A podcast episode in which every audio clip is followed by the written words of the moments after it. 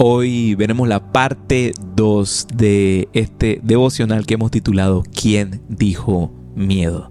Y el versículo que estuvimos viendo desde la semana pasada cuando iniciamos esto, lo encontrarás en segunda de Timoteo capítulo 1 eh, verso 7 y dice de la siguiente manera, lo tengo ahí resaltado, dice, pues Dios no nos ha dado un espíritu de temor y timidez, sino de poder, amor y autodisciplina. Así es. Mira, el tiempo en el que vivimos hoy en día es un tiempo en el que el miedo no es algo extraño, sino que hasta cierto punto se ha vuelto algo de nuestro diario vivir. Cada vez que encendemos el televisor, vemos noticias eh, o cualquier programa, incluso hasta ni siquiera noticias, redes sociales, por todos lados podemos ver em, anuncios de eh, alguna guerra, alguna enfermedad, algún problema económico a nivel global que esté sucediendo, eh, gobiernos teniendo situaciones, las sociedades decayendo, incluso, incluso puede todo esto provocar miedo a lo que todavía no hemos visto en aquellas plataformas, miedo a lo desconocido. Y a veces ese temor, ese miedo termina volviéndose algo que por las noches ni cerrar los ojos nos permite. El miedo es algo muy real y es algo con lo que tenemos que enfrentarnos día con día. Y el término que se maneja en la Biblia para miedo lo vemos en su raíz griega, que es la palabra phobos. Y de esta palabra vemos eh, la variación del término de fobia. Fobia viene de aquella raíz, de la raíz phobos. Y una fobia termina siendo nada más y nada menos que el resultado de un miedo descontrolado. Cuando un miedo ya llega a un nivel que no lo controla eh, la, la, razón o tu ser, ya se convierte en algo que llamamos fobia. Cuando el miedo alcanza un nivel irracional, es lo que catalogamos como una fobia. Y la semana pasada nombré algunas, te, te las voy a nombrar nuevamente, nada más para tenerlas ahí un poquito, cultura general y así nos vamos educando un poquito en estos términos. Por ejemplo, hay algunas fobias comunes que a lo mejor las habrás escuchado en algún momento de tu vida. Por ejemplo, la zoofobia, que es miedo a los animales. Ves un perrito, un gatito, lo que sea, el más inofensivo, pero por el hecho que es un animal, ya fobia, fobia. Eh, está la hematofobia, miedo a la sangre. A veces que uno ni en películas, ni, ni, el sonido de que está pasando algo así derramado que pareciera como sangre. Ahí está poniendo Jamie y yo. la hematofobia, el otro es la claustrofobia, miedo a los lugares cerrados, cerrados, cerrados. Em, si estás, este, incluso hay, hay, gente que la claustrofobia llega a niveles de que no pueden eh, viajar en un avión porque sienten claustrofobia estar dentro de aquella cabina. Lo otro es la agorafobia, que es miedo a todo lo contrario, a los lugares abiertos, a los lugares sumamente abiertos, como, qué sé yo, el mar, algo que sea así como inmenso delante de ti, produce aquello, agorafobia. Y Aquí también tenía nombradas algunas de las fobias así medio raras. Por ejemplo, la xantofobia, que es miedo al color amarillo. Qué raro, o sea, viene un taxi por ahí y eh, produce un terror de que, de que, qué sé yo. La otra es la turofobia, que es miedo al queso. Imagínate, miedo al queso. Bueno, son cosas que pueden pasar. Y la tripofobia, que es miedo a los agujeritos, miedo a los agujeritos así todos, todos colocados alrededor. Y esta eh, ya, ya me está empezando a dar miedo esta, porque cuando la leo siempre se me lengua la traba, pero bueno, eh, esta fobia se llama la hipopotomonstrosesquipedaliofobia. No estaba hablando en lenguas, ese es el nombre de la fobia. Es miedo a las palabras largas. Yes. Y aunque parezca extraño, existen en total hasta la fecha alrededor de unas 470 fobias. Incluso llegan a haber fobias que se sigan agregando a aquella lista cada cierto tiempo. Y esto, esto nos deja pensando de que el miedo es algo ciertamente extraño, porque muchas veces el miedo puede ser eh, producido por situaciones imaginarias, como, como las que te acabo de leer, por ejemplo, miedo al color amarillo. ¿Qué te va a hacer el color? Absolutamente nada. Es un color simplemente, pero puede, al momento que se convierte en algo que supera y supera tu condición, se vuelve algo sumamente real y dañino. Eso lo estuvimos viendo la semana pasada. Cualquier cosa te animo, te animo a que veas la parte 1 de este devocional. Pero hoy vamos a centrarnos en un miedo que resulta ser a veces muy recurrente, incluso más de lo que pensamos. Que incluso lo enfrentamos desde pequeños y suele ser este, el miedo a las personas. Miedo a las personas. Wow, esto me está tocando a mí, porque si eres alguien que ha batallado con esto en algún momento de tu vida. Yo he batallado con eso, aunque no lo creas, aunque piensen que no, pero el pastor habla súper chévere, él se comunica súper bien. Eh, no fue así todo el tiempo. a mí era muy introvertido y de verdad me daba miedo la gente no, no me gustaba hablar con personas. Si, si yo pudiera pedir una pizza por email en ese entonces, que era un peladito, te estoy hablando en los eh, finales de los 90, hey, lo hubiera hecho. Pero no, había que llamar por el teléfono a Domino's Pizza para poder hacer las cosas. Bueno, ya es otra historia. Pero si estás familiarizado con eso, con el miedo a las personas, estás familiarizado entonces con esa sensación de que sientes las manos sudorosas, sientes tu cara ruborizada y que de repente cuando estás a punto de hablar se te comienza a como que quebrar la voz, trabar la voz. Cuando estás de repente en una situación en la que estás al frente de algo. ¿Sí o no? Si alguna vez sentiste eso es porque ciertamente te enfrentaste a aquello, a miedo a las personas. Ahora, te tengo una buena noticia. Si no te habrás dado cuenta ya, no eres el único. No eres el único.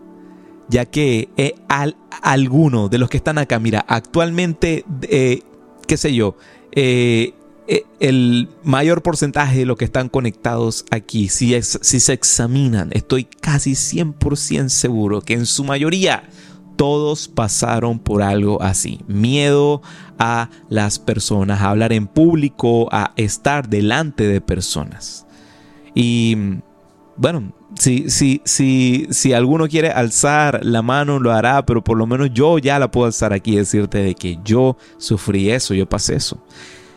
Pero, ¿sabes?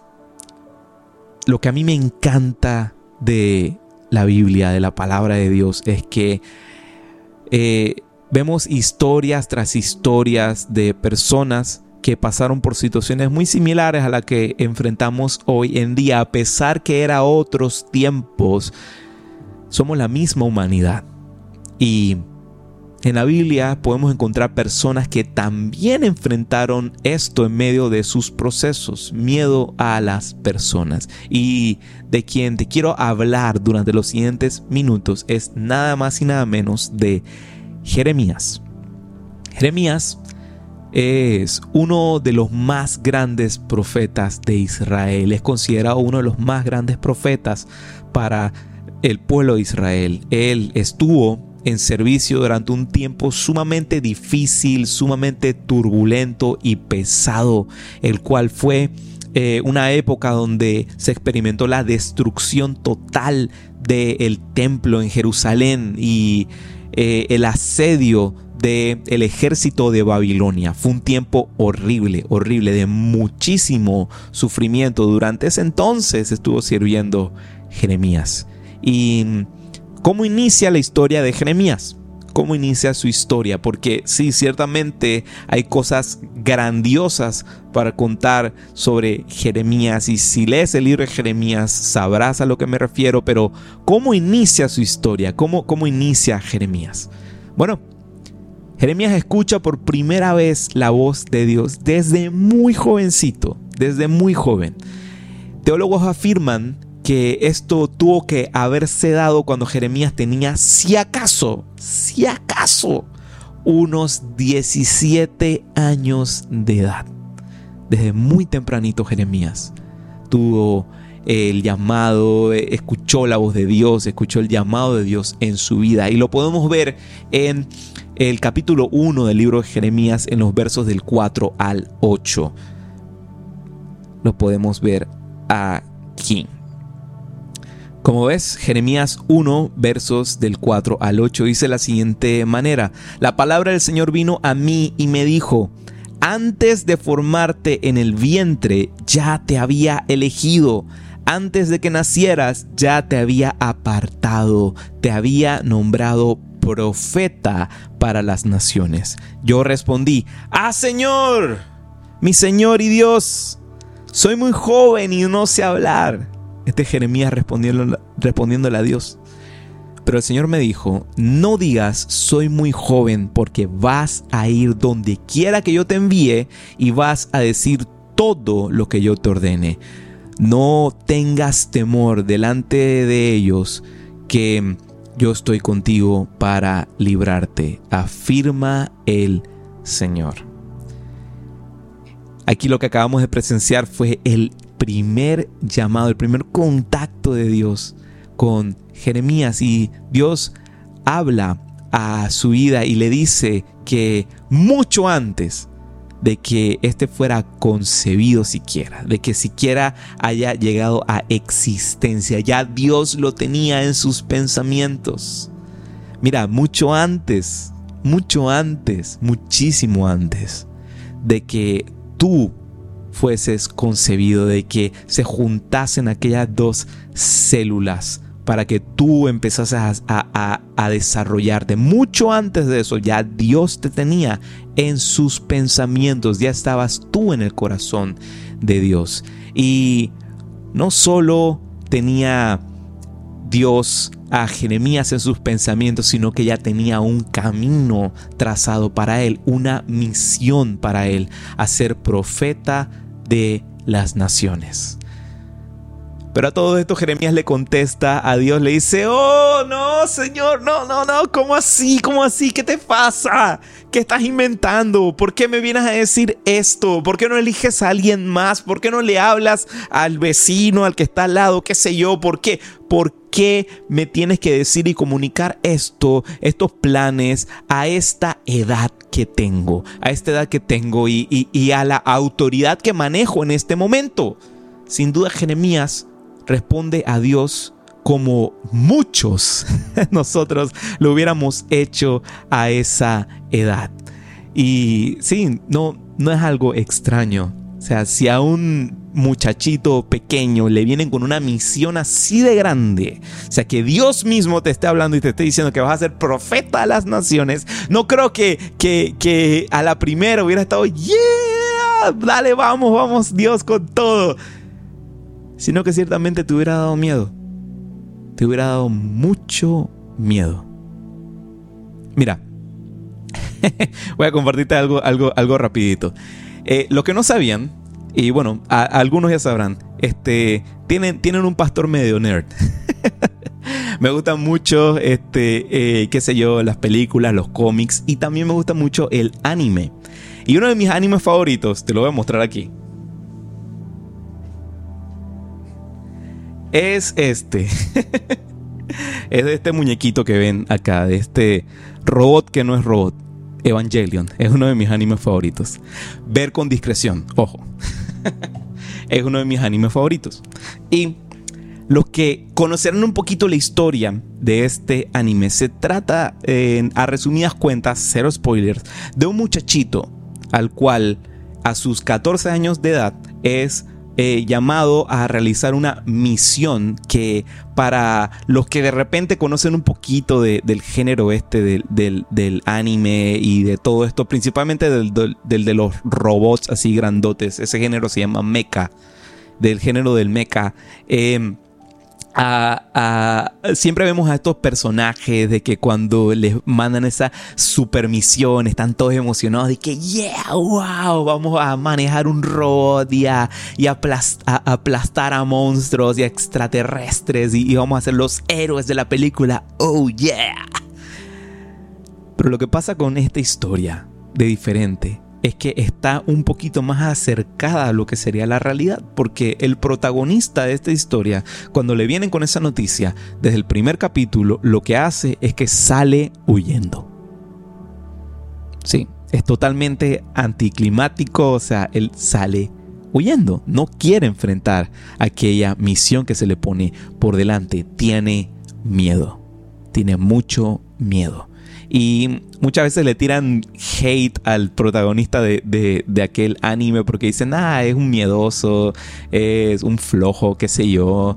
Pero ah, si tú tuvieras 14 años de edad y te llamasen una misión tan grande como, por ejemplo, aquí la de Jeremías, a ser profeta a las naciones, ciertamente te hubiera dado miedo hubieras temblado del miedo. Y como vemos aquí, Jeremías le dice a Dios, yo no puedo, yo no puedo porque soy muy joven, yo no puedo porque no sé hablar bien, yo no puedo porque no, no me van a escuchar, yo no puedo porque no me van a prestar atención, en fin. Todo lo que le dice, todo lo que le pone por excusa, ¿sabes qué? Eran verdad. Eran verdad, porque lo que sucede también es que en esa...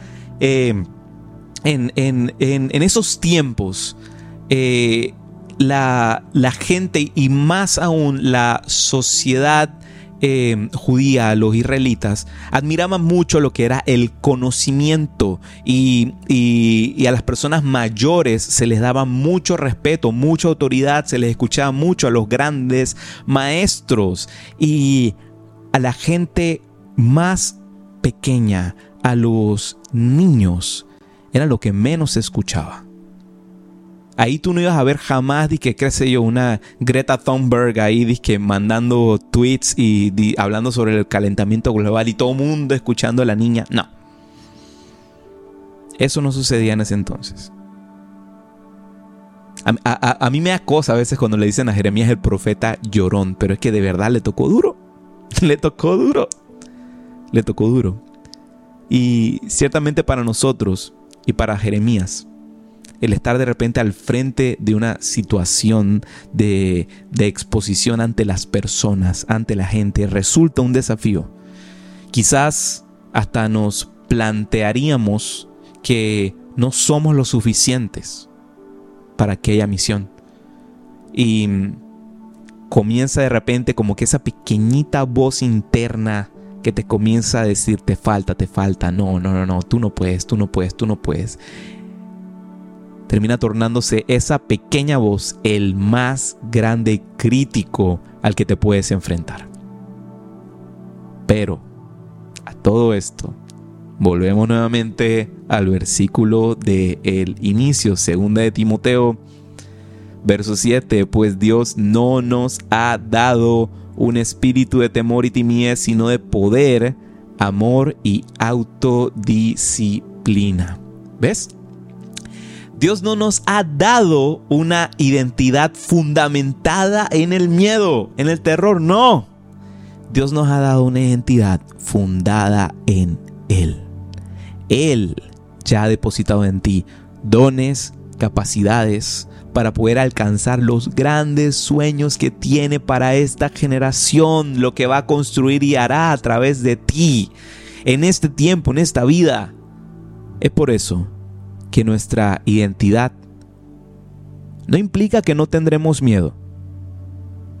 Eso lo dije de la semana pasada. No implica de que no pases por situaciones que te atemoricen, que te den temor, que te den miedo. Pero sí implica que ante el temor debemos actuar en fe, porque Él va con nosotros.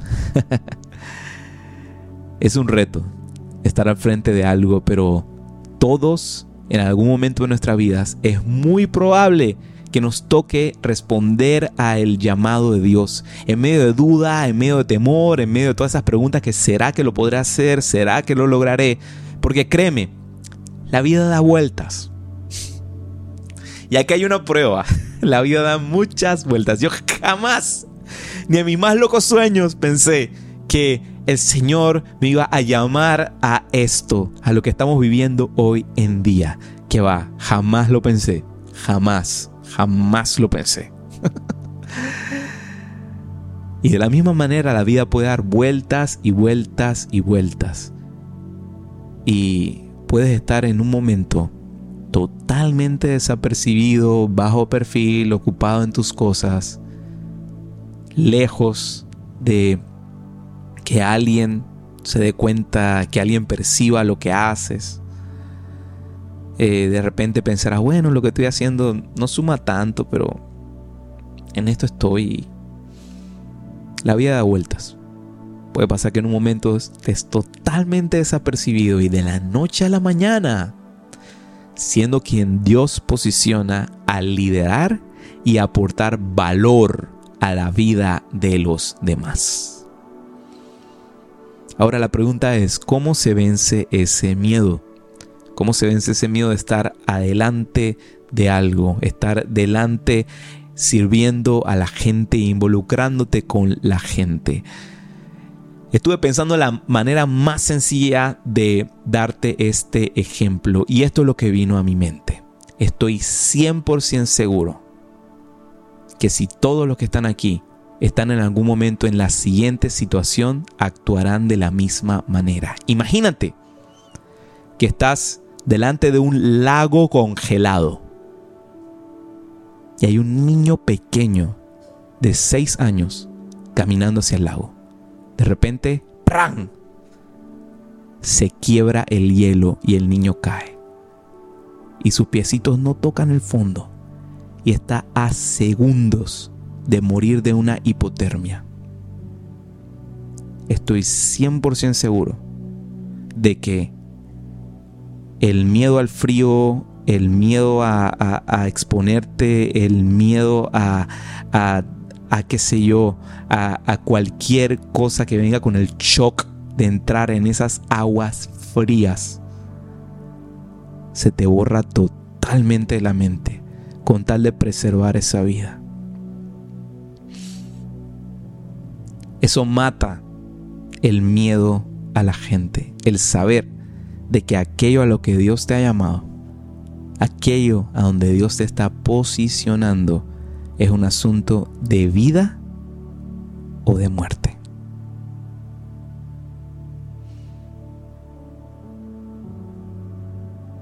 Y lo que nunca debe pasar fuera de tus pensamientos es que Él está contigo. Él está contigo. Hay un versículo que, a mí me encanta revisar una y otra y otra y otra y otra vez.